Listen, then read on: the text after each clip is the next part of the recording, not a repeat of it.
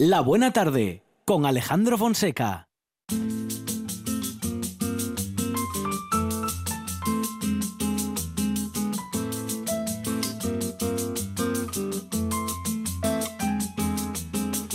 Miraba la ventana y soñaba con ser un astronauta pisando la luna. Y el cielo lo cruzaban galeones, delfines, cometas, falúas. Y en la pizarra el profesor dictaba los teoremas. Y en su cabeza sonaba el canto de un gorrión. Pájaros en la cabeza. Salía siempre tarde y castigado por no estar nunca donde debiera. Y en casa le esperaban el tedio y la comida servida en la mesa. De fondo el rumor de un televisor y madre suspirando. ¿Dónde andas, hijo mío? Siempre en las nubes y nadie escucha el telediario pájaros en la cabeza y volar. A donde las ventanas siempre están abiertas,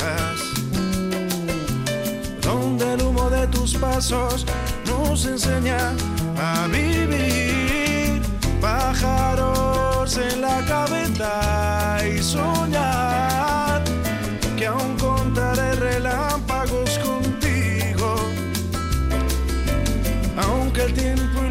arena escondan el camino hasta ti. El tiempo pasó y Nos vamos a adentrar en la naturaleza, Monchi Álvarez, sin ningún miedo. Aunque no, No. tengamos luces, No, aunque no, no sepamos dónde miedo. vamos, porque tenemos un guía de lujo que todo lo sabe sobre la naturaleza, que todo lo conoce y lo que no conoce se pone a ello y enseguida nos lo explica. Amador Vázquez, ¿qué tal? Buenas tardes. Buenas tardes, buenas tardes. Qué guía de lujo que tenemos. Por eso no tenemos miedo. Muchas gracias, muchas gracias. Ah, no, aquí miedo en la buena tarde a pocas cosas. No, hombre, miedo hay que tener. Miedo, tenemos justo, miedo, el miedo al silencio. Tenemos. El miedo es, una, Eso sí. es un mecanismo de defensa Al, al también. ¿no? silencio prolongado, porque Sí. hay ciertos silencios Que que, vienen son importantes. también, claro. Sí.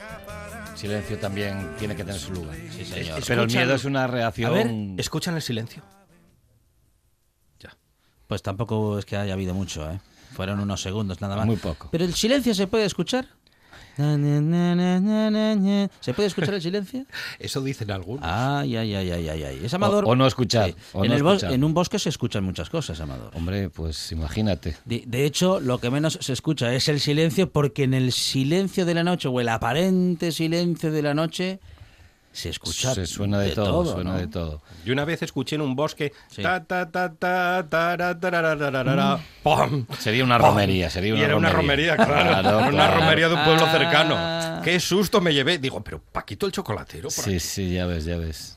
Eso rompe un poco la sintonía del Oh. bosque, pero bueno, el- hay muchas romerías que se hacen en zonas boscosas y, y en zonas con arbolado, entonces bueno. Qué eh, susto los animales curioso. que viven ahí siempre, que cuando vamos con las fiestas de Prado para allá. Bueno, no.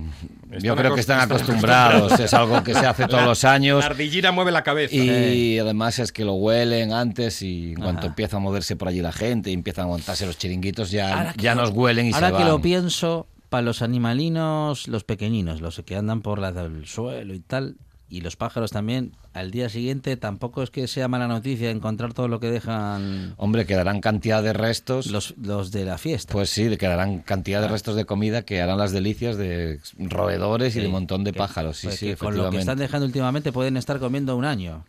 Bueno, eh, Bueno, lo que pasa es que también hay mucho plástico y mucha porquería, ¿no? sí, la- y sobre todo queda comida bastante, bueno, de calidad bastante baja, ¿no? Ah. Que a ellos a lo mejor les resulta Ah, claro. apetecible en un Mm. primer momento, pero que no le aporta nada, ¿no? Entonces, bueno, buen trozo de chorizo, pues Claro, puede que sí, una- pero si coge pues unas una, chucherías o una cosas de ardilla esas, es muy no- graciosa comiendo una galletina, pero no es bueno. No, para si le damos una nuez mejor, ¿no? Claro. Que, es lo que come. La galletina tiene cosas que no tiene que comer la ardilla, mm, sobre todo por eso. Entonces, Frutos secos mejor para la ardilla. Es lo que come. Entonces, pues sí, si le damos nueces nos lo va a agradecer porque además es, es, es- es fiel. Es- Si es tú lo suyo. Le pones una nuez a una ardilla que sepas que está por allí todos los días Y en el mismo sitio. Y, ¿Ah, sí? sí, sí, sí. ¡Ay, qué bonito! En cuanto la localiza y sepa que viene, vamos, está allí al quite. Entonces, claro, es algo gratis, ¿no? Es algo fácil de conseguir y los animales se mueven por eso, ¿no? Por el aspecto del el gasto de energía. O sea que la ardilla eh, sería comparable a, mm, a la familia que deambula por la superficie, la gran superficie comercial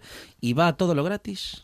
Bueno, pues casi, Ve algo casi, gratis casi, y va para allá, no pregunta qué es. Casi, casi. La ardilla está por el Dices, bosque gratis, buscando comida. Pero siguen repartiendo algo gratis en las grandes Mm, Cada vez superficies. menos, cada vez Yo menos. no, no recuerdo No, ver mucho No, últimamente de eso. Hace tiempo que no veo veo- mucha promo de Antes sí había la muestra gratuita de No producto nuevo, pero ahora Sí, ya lo, promocionan en la tele y en la radio y ya está. Mm. Ya no hay muestras que Sí, dar. pero...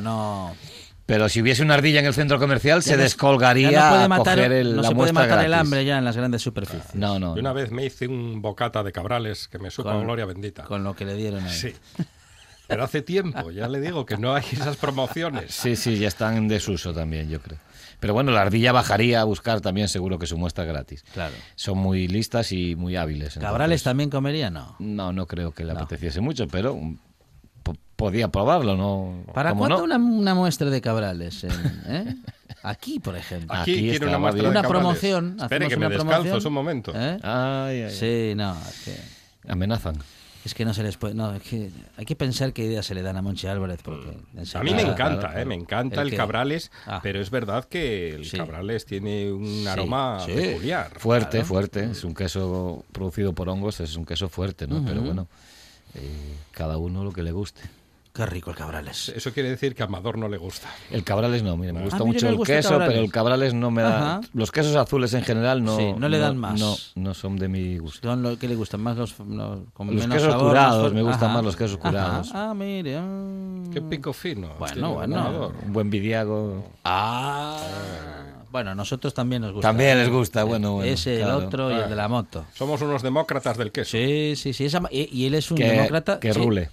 Y Amador es un demócrata de la naturaleza porque es responsable de Picatero Naturaleza, www.picatueranaturaleza.com y también integrante del colectivo ornitológico Carballera del Tragamón.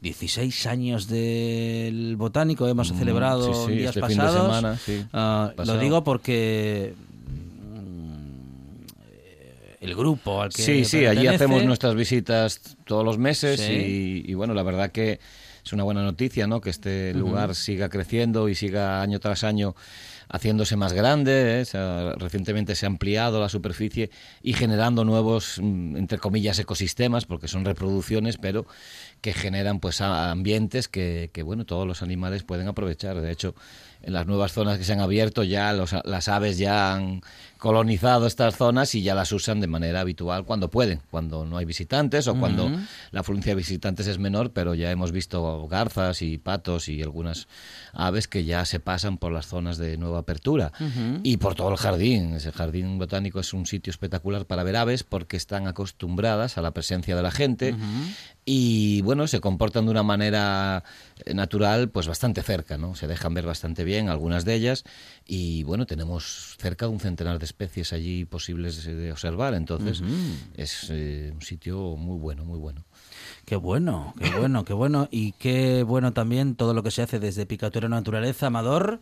¿Qué tenemos en estos días? ¿Qué previsiones hay? Bueno, el tiempo parece que va a acompañar y tenemos este fin de semana, aparte de la salida de todos los viernes para conocer la fauna de la noche, el sábado una, una actividad, un taller familiar para bueno acercarnos a las aves precisamente ¿eh? un poquito bueno iniciar un poco a, la- a las familias en, en la observación en la identificación y cómo eh, verlas y qué medios usar y demás no un poquillo en esta línea un taller muy interesante como digo para toda la familia Bueno, un taller eh, al que hay que apuntarse, Sí, Amador. sí, hay que, hay que escribirse, ya sea por medio de nuestro Facebook o en el del Molín de Vega, que también tienen ahí inscripción. Y en cualquiera de los dos lados tienen contacto, correo, teléfono para poder inscribirse eh, el sábado por la mañana, ¿eh? a las de once y media a una, a una y media. Y allí en el Molín de Vega lo haremos y estaremos por allí, por, por el entorno de, del Molín, pues observando. Tenemos río, tenemos un montón de arbolado y tenemos ya varias especies localizadas que están por allí, el pájaro carpintero, algunos anátidas y demás. Entonces, bueno, es un sitio bastante interesante para la observación y como está un poquito, bueno, pues limitado, pues es fácil que podamos ver bastantes aves, ¿no?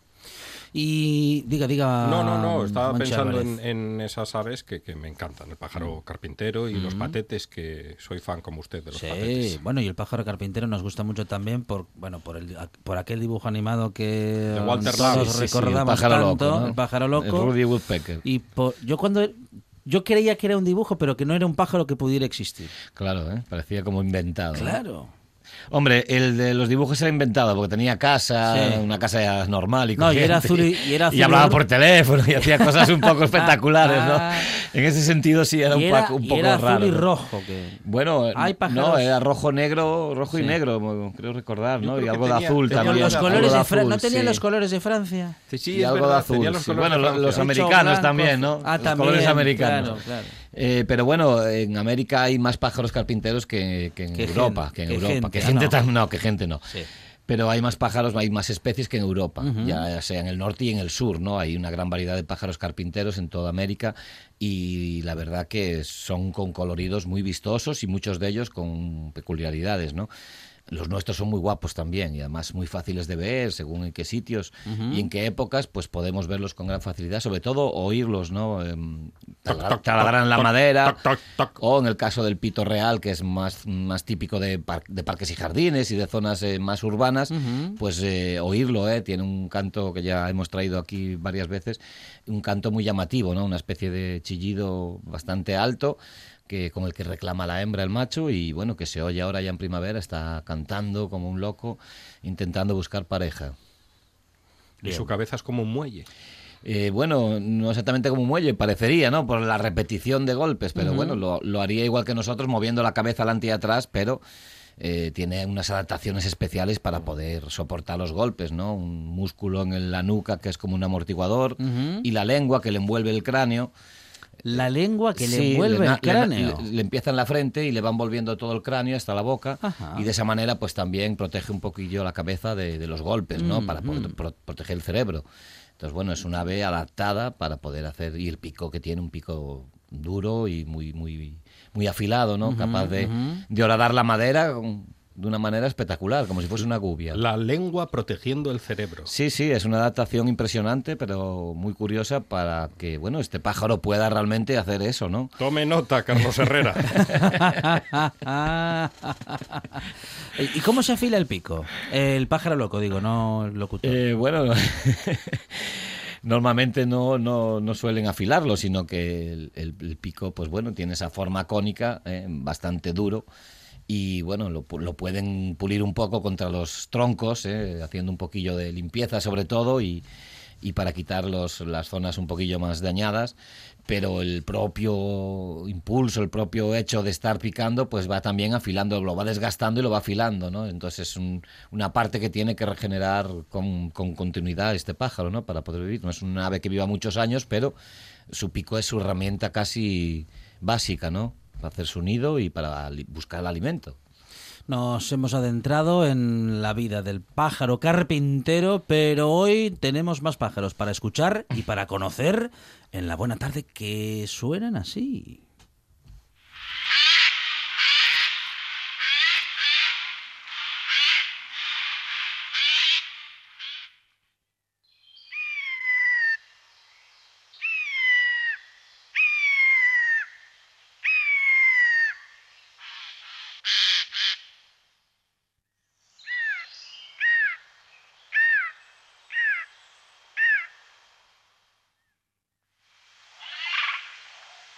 Bueno, mucha variedad de cantos, Sí. cantos, imitación de cantos y Ah, ¿sí? sobre ¿Cómo? todo... Sí, el, ¿A quién imitan? a imitar, pues en este caso oímos un, un sonido muy parecido a un ave rapaz, ese chillido agudo, ¿Mm? y luego también sonidos muy, muy conocidos por, por producidos por córvidos, ¿no? Por los cuervos, la corneja, ¿eh? este tipo de sonidos más, más secos, más estridentes. Aquí también está imitando a otros pájaros. Es un, imita incluso este pajarillo imita objetos. ¿eh? Puede imitar el sonido de una cámara, pues sonidos de móvil. Ah, sí. Es un ave que tiene una capacidad. Es el Carlos Latre del casi casi efectivamente uno de ellos, porque realmente hay varios pájaros que pueden hacer estas cosas, ¿no? En este caso es un córvido, pero un córvido un poquillo especial. Es el arrendajo, eh, conocido en asturiano como el glayu, muy conocido además por todo el mundo. Un ave muy guapa, con unos coloridos bastante fuera de lo normal con, dentro del grupo de los córvidos. Con tonos azules en Azulados las en las alas, rosáceo por el pecho, así un colorante. Y bueno, tiene unos, una crestina también blanca con pintas negras que suele levantar y demás. Y es un ave pues muy muy habitual, ¿no? Muy típica de Asturias, muy habitual del norte de España y un ave que se ve con bastante facilidad, ¿eh? sobre todo se la oye. ¿eh? Es un ave también peculiar porque tiene, bueno, eh, ahora mismo salieron recientes estudios que, que la ligan un poco a la reforestación de, Europa. Después de, esta última glaciación que hemos tenido hace 13.000 años, pues los robles retrocedieron mucho, sobre todo los robles, que es uno de los frutos que esta ave come, han retrocedido mucho hasta el sur de Europa y, y tardaron 6.000 años en volver otra vez a ocupar casi hasta Finlandia, ¿no? Y, una de las causas de que hayan podido hacerlo es el, la ayuda del arrendajo, ¿eh? entre otros aves, el arrendajo que es un gran cultivador de, de bosques es un animalillo que guarda eh, van cayendo las semillas. Guarda, ¿no? guarda bellotas en ah. diferentes sitios, las entierra, las mete en árboles, las mete entre piedras y muchas de ellas pues se quedan, germinan antes de que las coma. Es un jardinero. Es un jardinero del bosque, efectivamente. Y estamos hablando de entre 3.000 y 7.000 bellotas que puede agachar un solo arrendajo en un otoño. ¿eh? Estamos hablando de una cantidad enorme de, de bellotas ¿no? que pueden manejar estas aves. Y gracias a eso, pues como digo, en, en, 6.000 años los robles han vuelto a colonizar desde el sur de Europa hasta Finlandia, o sea que es algo impresionante, ¿no? Muy a destacar de esta ave. Y bueno, un ave que, como digo, no es el típico córvido, pero eh, se comporta como ella, un ave omnívora un ave que es típicamente de bosque, aunque la vemos en terrenos abiertos también buscando comida.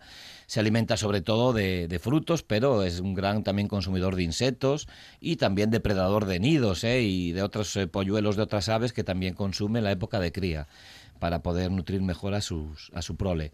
Puede vivir hasta cinco años y es un ave, bueno, un tamaño ya intermedio, ¿no? Entre 35 centímetros de tamaño y 58 de envergadura y bueno, puede pesar eh, unos 140, 190 gramos, una ave robusta, con la cola no muy larga, el pico un poquito un cónico, eh, pico que le vale para comer un poco de todo, como digo, puede comer insectos, puede comer frutos, incluso es capaz de abrir algunos de ellos. ¿Y, la vemos en el bosque, eh, efectivamente, o solo en el bosque? En el bosque es donde suele anidar, eh, suele estar en el bosque donde hay frutos, pero también lo podemos ver en zonas abiertas, ¿no? Sobre todo en parques y jardines, cada vez es más habitual, en parques grandes, en las ciudades, poder verlo, ¿no? y que anida en árboles. O sea, necesita esos árboles para anidar entre 2 y 6 metros de altura, más o menos, hasta un máximo de 20 metros. Y hace una taza con ramas y hierba, algo de tierra también, y tapizada con, por dentro con pluma, con pluma fina para que estén calentinos los huevos. Huevos que la hembra incuba también ayudada por el macho. ¿eh? Incuban los dos, sobre todo la hembra, y suelen poner entre 5 y 8 huevinos. ¿eh? Es un ave que tiene bastante prole. 16 días de incubación, otros 20 de cuidados, o sea que un poco más de un mes estas dos, estos dos aves, el macho y la hembra, sacan adelante ya una generación de nueva de arrendajos. ¿eh? Los cuidan los dos también unas semanas más después de estar fuera del nido y se quedan con ellos pues casi hasta hasta el siguiente otoño. ¿eh? Hasta el siguiente otoño pueden estar los, los juveniles al lado de los padres. Son aves también gregarias y que bueno pues pueden hacer grupos en otoño invierno de buscar de, de búsqueda de alimento pues de 15 o 20 individuos tranquilamente ¿eh?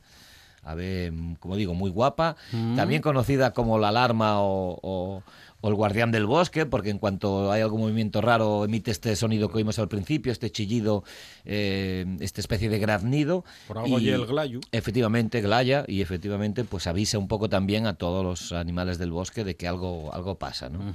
Es muy habitual entrar en un bosque que está en silencio y que el glayo cante cuando nosotros entramos haciendo ruido en el bosque, que solemos hacer bastante ruido. Sí, mucho más del que queremos. Sí, sí, eh, sí, porque como estamos acostumbrados a oír ruido cerca nuestra siempre, pues... Eh, no notamos el ruido que hacemos. ¿no? El Y ellos, sí. ellos eh, alerta enseguida. Sí, sí, el gallo, como digo, emite ese sonido, ese glallido y, y alerta un poquito, de, de ahí ese nombre de... Es curioso también el nombre científico de esta ave porque el Linneo, que fue el que le dio el nombre, le llamó Garrulus grandarius. Y el nombre, bueno, tiene un origen curioso porque Garrulus es el nombre que daban los latinos a las, a las aves que hacían imitaciones, que eran muy parlanchinas, en este caso como el arrendajo, y Glandarius hace referencia a, a que es perteneciente a las bellotas.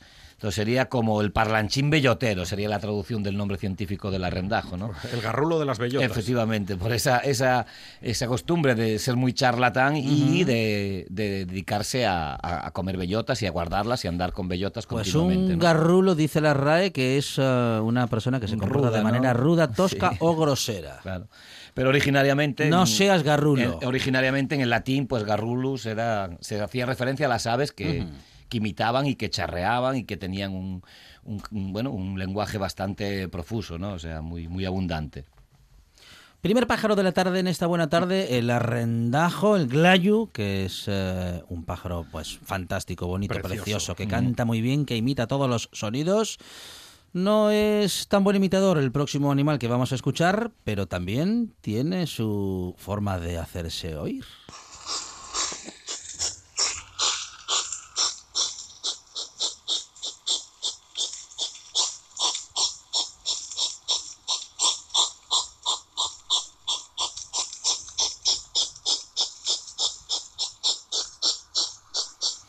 Parece un tren, la locomotora. Sí, está cogiendo marcha. Bueno, Sí. son una especie de bufidos ¿eh? de este pequeño animalito también del bosque, que muy conocido por todos, que es el erizo común. ¡Ay, qué bonito el, El erizo erizo! común. Oh. Guapísimo. Un mamífero insectívoro, del Sí. orden de los insectívoros, que mucha gente confunde con los roedores. Eh, hay que diferenciar que no todos los animalitos pequeños que parezca que tengan esa actitud de roedor, pues sean, sean roedores, ¿no? El erizo, al igual que la musaraña, son animales que consumen gran cantidad de insectos, son muy beneficiosos para la agricultura y en general para controlar las plagas de, de estos animales, ¿no? De insectos. Es un animalillo que tiene la característica de estar... eh, Se hace bola para protegerse. Sí, de hacerse bola y de tener púas, ¿no? Esas púas que son pelos modificados. Realmente esos pinchos que tiene son pelos originariamente que el- la evolución los ha, eh, los ha hecho cambiar y, y ser esas púas de defensa, ¿no? Al hacerse la bola quedan todas las púas hacia el exterior y bueno, es una manera muy típica en la que este animal se defiende. Es un animal bastante indefenso en ese aspecto. Mm, es rechoncho, eh, castaño por abajo, marroncillo castaño y las púas grises, más blanquecinas en la punta. Y como digo, un animal nocturno que bueno es bastante habitual su actividad crepuscular a la noche y al amanecer pues se le puede ver y, también muy típico en este caso de parques y jardines en la ciudad. Yo lo he encontrado en la ciudad de Gijón, me lo he encontrado en la Avenida de la Constitución, en un jardín. O sea que es un animalillo que no tiene problemas en moverse de noche. De hecho, tienen un territorio de, de entre 3 y 5 hectáreas, es un territorio muy grande y que recorren y tienen varios escondites a lo largo de, de ese territorio para poder agacharse cuando les amanece, ¿no? Entonces, bueno, es un animal muy oportunista en ese sentido y, que es muy, muy aventurero. Es muy típico también lo- encontrar los erizos atropellados en la carretera por las noches, eh, el tráfico sobre todo en las carreteras periurbanas y, y rurales, pues claro, a veces la gente va un poco rápida y no nos da tiempo a, a detectar a estos animalillos que cruzan las carreteras para cambiar de un, la- de un prado a otro. Y bueno, pues eh, hay una gran cantidad de bajas de, de estos animales en, en las carreteras. Hay que recordar a los conductores que cuando va uno por una secundaria, ojo a visor, porque hay muchos animales que se cruzan, sobre todo de noche. Y bueno, aparte de que nos pueden causar un destrozo o provocar un accidente grave, pues bueno, eh, la vida de ellos también tiene una importancia grande y hay que intentar, pues bueno, no causar ese daño, ¿no? Intentar evitarlo. ¿Y dónde tienen su hogar? ¿Hacen madriguera, en los Eh, matorrales? sí, tiene las dos opciones. Es un animalillo que puede hacer madriguera, eh, un, un animal de aproximadamente 20 centímetros que hace madrigueras de hasta 30 centímetros de profundidad eh, para dormir y para criar. Pero también es muy habitual que encima de montones de, compost o de hoja amo- amontonada o, o en zonas de jardines donde la gente tiene una zona donde acumula basura, pues es fácil que de ahí debajo eh, la hembra pues ya también tenga su camada. ¿eh? Es un animalillo Bueno, las crías son muy simpáticas, eh, nacen sin pelo, pero a los tres días ya le empiezan a salir las púas y nacen ciegas, pero es un, bueno, tiene una carilla muy simpática ya de pequeñinos. Y como digo, un animal no muy grande, de unos 20 centímetros, y, y bueno, pesa entre 600 y 1200 gramos, o sea que entre medio kilo y un kilo y pico.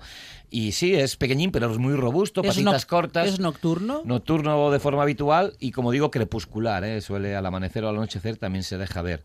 Muy curioso que tiene 16.000 púas. El, 16.000 16.000 púas. púas tiene el erizo para defenderse, de 2 de dos a 3 centímetros de largas. Y las lanzas y. No, bueno, si no se es hincha- arquero, no es arquero, No, no, pero no es a lo arquero. mejor se hincha y salgan no, en se hincha y salen, sale más hacia arriba, Ah. pero no, no. Claro. Eh, Él se bueno, hace bola. se hace una bolita de, de púas, ¿no? Sí. Pero esa bolita tiene también su punto débil, que es la humedad, que es el agua. Entonces, el, el zorro ha aprendido también que meando encima del erizo, pues es fácil que lo pueda abrir y que pueda cazarlo, ¿no? Entonces es un- una, bueno, una defensa muy buena, pero que también tiene su punto débil, ¿no? O sea que, con perdón, lo mea para comerlo. lo mea para comérselo, sí. Bueno, esas Madre cosas a los una animales manera no de- les importa mucho. Sazonar, como otra cualquiera. Usted sabe que los perros se huelen los culos ahí de forma habitual, ¿no? Entonces es algo que los animales no les Claro. importa tanto, ¿no? No tienen ese prurito. les, les, pro- les, les pro- les proporciona información Sí. de los, de, de los Pues sí, bueno, es entonces, cierto, es cierto, Es, ¿eh? una manera de los, también los comunicarse. culos dan ¿no? información. Mucha. Sí, sí, sí, sí, sí. Los de los animales sobre todo. Ajá. Sobre todo porque tienen, mayoría de ellos tienen glándulas, ¿no? Que emiten unos olores determinados con unas feromonas y demás. Entonces, bueno, es muy habitual el deseo de olerse los animales y, y entonces, claro, que, que May y luego se lo coma, pues tampoco tiene para él mucha importancia porque, bueno, no, no, tiene, no tienen esa ese recelo como podemos tener nosotros esas cosas. Ahora él ¿no? se deja ver, pero él ver ve poco. Sí, tiene los ojos pequeñitos, decíamos el rechoncho, con el Mm. morro así, el Sí. hocico afilado, eh, muy larguillo, típico de, de los eh, mamíferos insectívoros, igual que la musaraña, que tiene el morro muy afilado Sí. también, por el tipo de dientes que tienen, y esos ojitos pequeños y negros. eh. Eh, ve, pero no ve muy bien en- de noche, y el olfato es, digamos, la guía de este animalito de noche, sobre todo, eh, para poder desplazarse y buscar alimento. Es un gran consumidor de lombrices, le Sí. encanta, escarba, es un, un gran escarbador buscando alimento también y como digo, puede cazar también hasta roedores pequeños o pequeñas aves, consumir huevos en el suelo de aves que anidan en el suelo y bueno, un poquillo omnívoro, pero sobre todo carnívoro insectívoro. ¿eh? Los insectos es una base muy importante de su dieta y como digo, muy beneficioso para la agricultura. Y eh, muchas veces, pues muy denostado y muy maltratado por. Bueno, ¿Por qué? ¿Por qué? Ah, porque Bueno, come, porque come lo de la, se come lo porque de la también huerta, come claro. raíces, también come otro Claro, tipo de cosas, claro, pero claro. el beneficio que genera es mucho Sí. mayor del daño, porque no es un realmente no es un comedor de, de- de raíces, ¿no? Pero sí puede comerlas, ¿no? Pero claro, eh, pues al agricultor que le hace daño o que le parece que le puede hacer daño, porque realmente muchas veces es la ignorancia, ¿no? Eso que digo, de que se confundan los animales insectívoros con roedores y los roedores sí son susceptibles de atacar las cosechas, ¿no? Entonces, bueno, esa mala fama un poquito de, de ser depredador de, también de huertas, pues es- también la ha llevado a, a no gustar mucho en, en el ámbito rural, pero que es un animalillo, como digo, muy beneficioso y que, bueno, ya esa fama también un poquillo olvidada de, de que ya se le, se le acepta un poquitín más, ¿no? ¿Y es el erizo o el puercoespín? ¿O el puercoespín es más Eh, grande? Bueno, el puercoespín se le, se le llama a otra especie que, que es más grande, que tiene las púas más largas y tiene otro aspecto.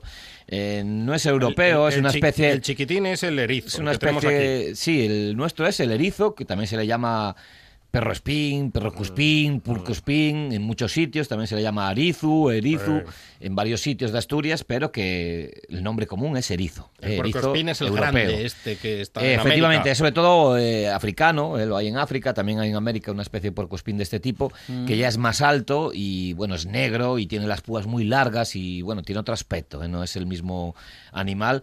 Y de hecho el que hay en Europa eh, yo creo que es introducido, que lo hay en la zona de Italia y por ahí por el, el sur del Mediterráneo, el- por la zona del Mediterráneo, pues es, es introducido, eh, no es una especie europea, aunque sí lo tengamos en Europa. El nuestro es el erizo común, que también se le puede llamar puercoespín. ¿eh? Yo de guaje los cogía con unos guantes de soldador. Ajá. Por si acaso, ¿eh? que lo duros que son. sí, Sí. No, pero no suele pinchar. Si lo coges con cuidado, no pincha. ¿eh? pincha? No, no, no, no pincha. Ajá. Pincha si tú aprietas, lógicamente, que es el- la defensa que tiene. Cuando Ahí el zorro. ahí se estresa y- Cuando el zorro, otro animal, Claro. lo quiere morder, pues se, se clava las púas. De Claro. hecho. mm, es una defensa muy buena, pues si llega a arrancar la púa y se le queda clavada, puede llegar a, a provocar una infección al zorro que le, que le evite, le provoque una infección y que evite que pueda comer y, y se muera. O sea que es, es delicado el tema, no es una cuestión de que, bueno, que sí, no. Entonces, claro, si tú lo coges con cuidado con las manos eh, y no aprietas, eh, no pincha. Eh, notas un poquillo de, de la púa, pero no, no, no clava, ¿no? Si aprietas, lógicamente, uf. Y es un animal, bueno, vamos a decir que dócil. Tampoco hay que estar molestándolo. Mm, Bueno, dócil, ¿Cómo, cómo, cómo eh, es? Lo que pasa que es un animal que tiene ese, ese mecanismo, se, Sí. se hace una bola y claro, si tú esperas un poco, se, se abre y lo, lo puedes manipular, ¿no? Y también tiene la capacidad o, bueno, la defensa de escapar a veces corriendo, eh, aunque se le ve así muy pancho y muy despacito buscando Ah, ¿sí? comida, Corre. también echa carreras para protegerse. Ah, y lo primero que hace es buscar, eh, otear y a su alrededor ver qué posibles refugios hay y escapar hacia uno de ellos, el que tenga más cerca. Entonces, bueno, es otra, otro mecanismo de defensa también del erizo. No hay que molestarlos, lógicamente uno puede ver al erizo, a veces se los encuentra uno por ahí al amanecer o al anochecer, recién salidos o, o yéndose a dormir y bueno, sí, se lo puede uno observar y ver tranquilamente, pero lógicamente no hay que hacerle ningún daño ni molestarlo y dejarlo donde estaba y que siga haciendo su vida, que como digo, son animales muy beneficiosos. Es Amador Vázquez y con él hemos hecho un recorrido por la naturaleza. Es nuestro guía de lujo para recorrerla, para adentrarnos en el bosque y conocerlo y saberlo todo. Responsable de Picatura Naturaleza, www.picatueronaturaleza.com y también integrante del colectivo ornitológico Carballera del Tragamón. Amador, muchas gracias. A vosotros, chao. La buena tarde con Alejandro Fonseca.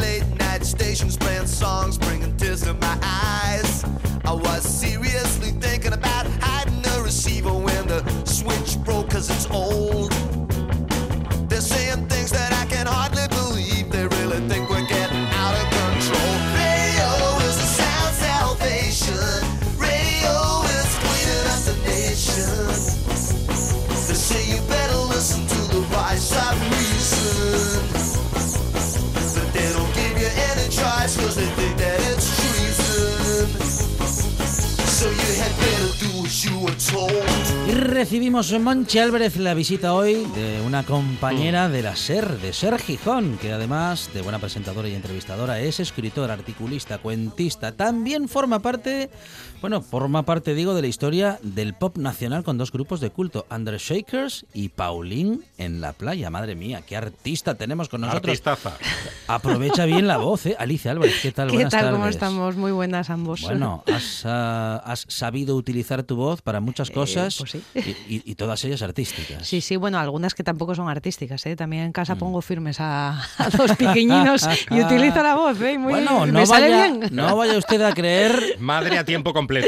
Alicia, es un, es un- lo de impartir um, norma, ley, Sí, también sí. es un arte, ¿no? Sí, sí, también, también, ¿eh? Sí, la voz ahí es fundamental, ¿eh? Fundamental para en, en determinados momentos. Claro.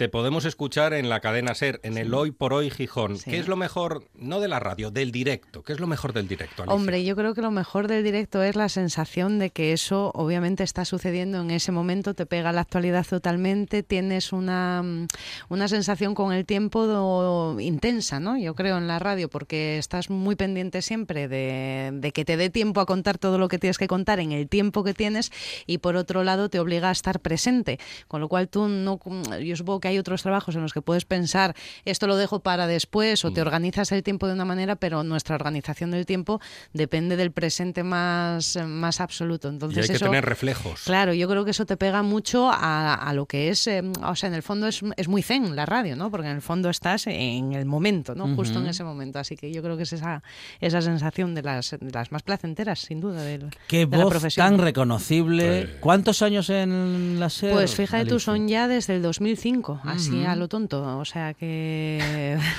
empecé haciendo, empecé de becaria, como empezamos muchos en, en Ser Gijón, decían, y lo decían bien, que era muy buena escuela, si no la mejor, y, y yo fue una escuela en la que luego me quedé. Tuve la suerte de, de después de dos años haciendo las prácticas, de poder empezar eh, primero con el programa de la tarde. El programa de la tarde era primero Asturias a las 7 y luego se convirtió en la ventana de Asturias. eh, con ese programa no sé si estuve unos 3, 4 años por ahí. Y luego estuve en la parte informativa y luego ya desde hace unos años estoy al frente del Hoy por Hoy Gijón, que es el magazine de la mañana y, y el magazine, bueno, pues muy, muy importante ¿no? para, para la emisión local. Son hora 40 cada día de, de radio en directo y, y la verdad es un programa muy agradecido por un poco por lo que comentábamos antes, ¿no? porque te pega totalmente a la actualidad y a lo que está pasando en el día en Gijón. Así que ahí estamos todos los días de lunes a viernes. Y además eras oyente de la SER porque tú Sí. escuchabas a Tony Rodero a las 7, nuestra compañera Yo, Tony Rodero. vamos, efectivamente, yo siempre fui un gran escuchante de Cadena Ser y era la cadena que había principalmente junto con Radio 3 eh, sonando en mi casa. O sea, para la información en la cadena Ser y para la música, pues Radio 3. Y esas son las dos cadenas en las que yo me he criado fundamentalmente. Y digo criar porque yo, por ejemplo, recuerdo mis desayunos, pues mm, los tengo totalmente asociados a la voz de Iñaki Gabilondo. Eh, antes de ir al instituto, cuando nos despertábamos tan temprano y, y luego también antes de entrar en la facultad, pues seguía escuchando la cadena SER y para mi sorpresa acabé allí y acabé gracias en, en gran medida a, a Tony Rodero, porque con Tony empecé realmente esas prácticas y empecé con ella y bajo su tutela y, y luego al final acabé heredando su programa cuando ella se mudó de, de cadena, ¿no? Así que para mí Tony siempre fue, es un referente absoluto y desde luego una inspiración eh, profesionalmente. ¿Recuerdas la primera vez que se encendió el piloto rojo? Eh, sí, recuerdo, o sea, no tanto la, la primera vez como las primeras veces de becaria. Recuerdo que, que temblaba, recuerdo la primera intervención que hice precisamente para el programa que ahora conduzco, para el Hoy por Hoy Gijón, estaba Pachi Poncela eh, al frente y me mandaron ir a- hasta la Plaza de Toros porque creo que tocaba el canto del loco o algo parecido. Eh, estaban las chavalas haciendo cola, una larguísima cola, y yo tenía eh, que hacer una intervención desde allí, pues hablando con las chicas y diciendo que cómo eran esas horas ahí de espera antes de que salieran eh, su grupo favorito. Esa fue la primera conexión que hice yo en el Hoy por Hoy eh, Gijón, en el programa de la mañana, y las primeras intervenciones mías fueron en la Feria de Muestras, porque la SER se traslada a la Feria de Muestras todos los años, y desde allí realizaba Tony el programa de la tarde, todavía ese Asturias a las 7, y ahí hice yo también mis primeras entrevistas. Y lo tengo grabado en cinta de cassette. ya es vintage total, ¿eh? Vintage total. Vintage Imagínate total. que te encargan un cuento, a ti que te gusta escribir y Sí. escribes también, Sí. un cuento con una serie de elementos que tienes que ir colocando en la narración. Sí. Gijón, bajo, furgoneta, sí. Madrid, Sí. radio, Sí. hoja en blanco y parque infantil. Sí, sí. Hombre, pues sería bastante parecido a lo que me pasó, porque sí, yo de chavalina, yo empecé con Undershakers eh, tocando el bajo, ahora ya desde hace muchísimos años, más de 20, ya puedo decir que soy guitarrista y cantante, pero al arranque de mi, de mi relación de amor con la música pop, pues fui bajista en Undershakers y lo fui eh, pues con 14, 15 años, que fue la edad con la que yo arranqué en el grupo, el resto tenían 4 o 5 años más que yo, o sea que ya rondaban los 20 y yo todavía estaba en la quincena. Eh, el grupo duró pues unos 5 o 6 años, entre esos 5 o 6 años nos llegamos a trasladar a Madrid, la mayoría a la par que íbamos estudiando y todo, y iniciábamos ahí nuestros estudios, por ejemplo yo con 18 ya- años ya, ya me fui para allí. Allí nos quedamos 10 años, en esos 10 años ya surge Pauline en la playa, desde el año 1999, celebramos este año los 20. Estudio antes que periodismo, eh, interpretación, hago, hago mis pinitos en, en el mundo de la interpretación. No me convence del todo, mm, necesitaba algo así como más, eh, más teórico, pero que todavía tuviera toda esa ese componente también un poco pues eso, lúdico que, que, que tiene también la, lo que son los medios de comunicación, ¿no? que, que tiene toda esa parte también así como muy, muy expositiva. Y, y luego de ahí, pues las prácticas en Ser Gijón, los veranos todavía viviendo en Madrid y una llamada fantástica una tarde mientras yo todavía estoy en Madrid y me dicen, ¿quieres hacerte cargo del programa de la tarde? Y yo dije, pues, pues cojo la maleta y me voy. Y volví a Gijón, que no lo tenía yo muy en mente y, y aquí estamos. Pero nos faltan dos elementos. A ver. La hoja en blanco Blanco y el parque Sí. infantil. Hombre, el parque infantil, eh, supongo que te refieres a toda la parte de, de las producciones que hago últimamente con los críos, ¿no? Em, entre medias de los dos grupos y de todo lo que ha sido esa actividad, yo siempre he estado escribiendo, escribiendo no solo pegada a la música, sino escribiendo poemarios, escribiendo relatos, escribiendo un montón de cosas, escribiendo artículos, muchos años en la Nueva España. Y cuando ya tuve a los peques, pues eh, ahí fue cuando ya me picó un poco el gusanillo de, de hacer también cosas expresamente para el público infantil, cosa que yo no había no había tenido tampoco en cuenta. Con mi marido, con David Guardado, fundamos una, un sello que se llama La Fabriquina y desde La Fabriquina editamos un precioso libro disco que se llama Pulgarina, que es lo primero que hago. Y eso es lo primero que hago destinado directamente a, a los críos.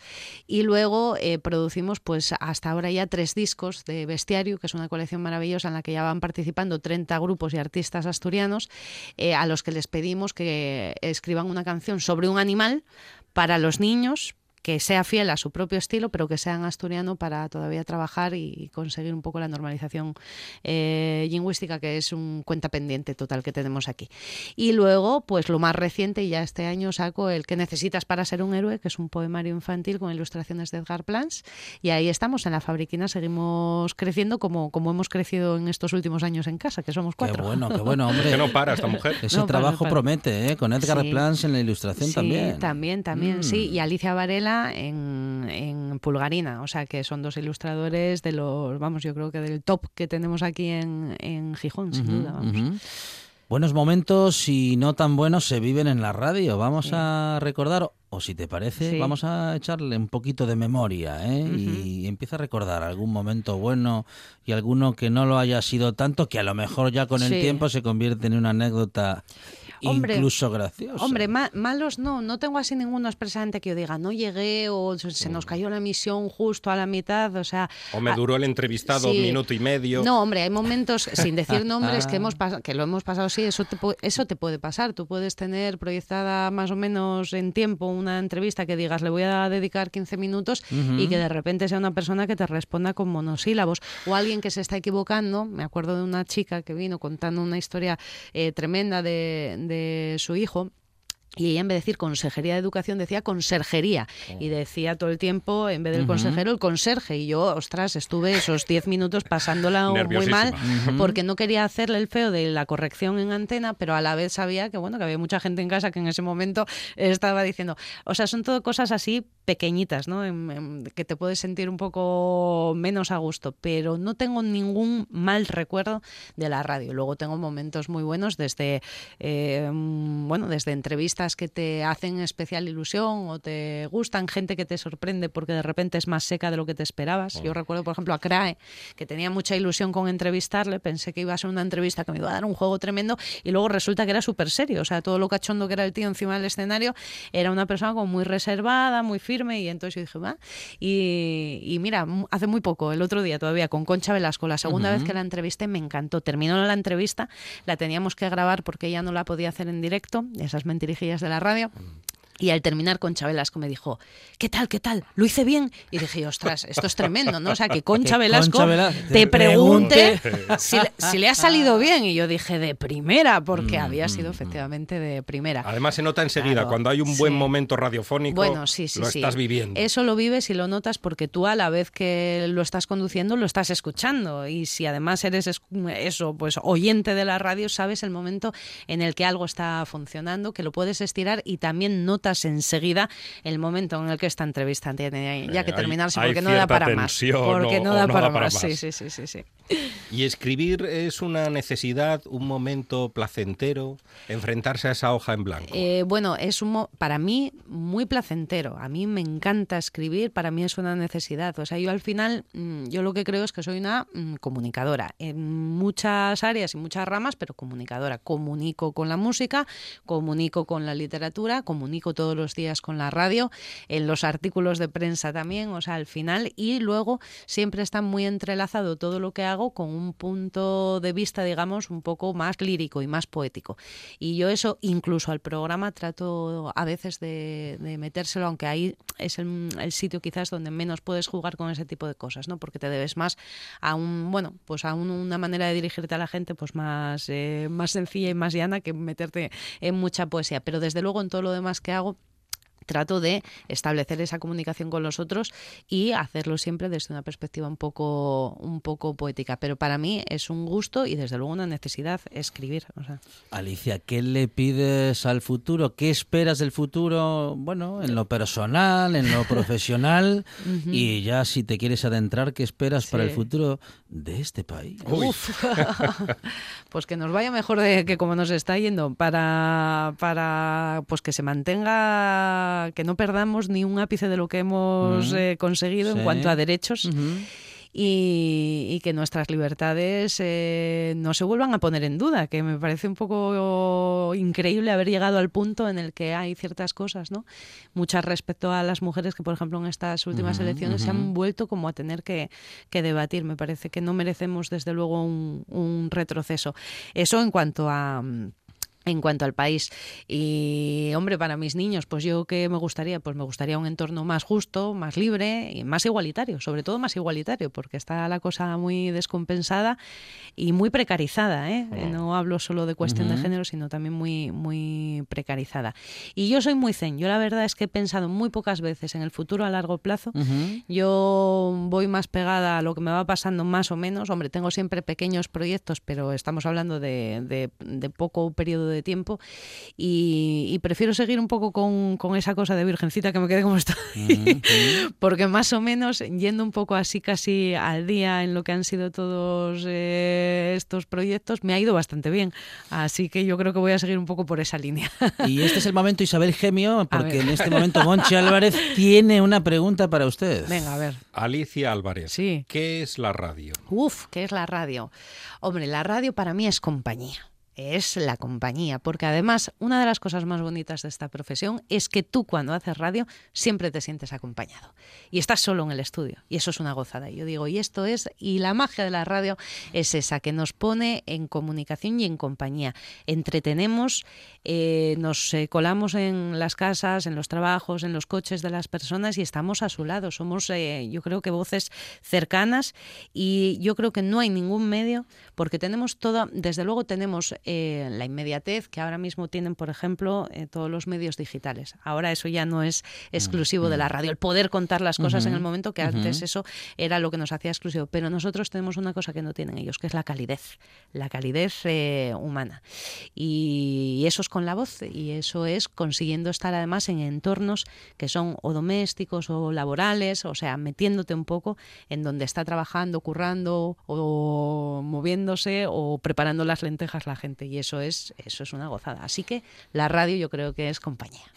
Esta es esa parte del programa en la que todas las radios eh, pasan por la radio y Sí. todos los gente y todas las gentes de radio pasan por la buena tarde. Ella es compañera de Ser Es Alicia Álvarez. Alicia, muchísimas gracias. No, gracias a vosotros para, por acompañarme. Cada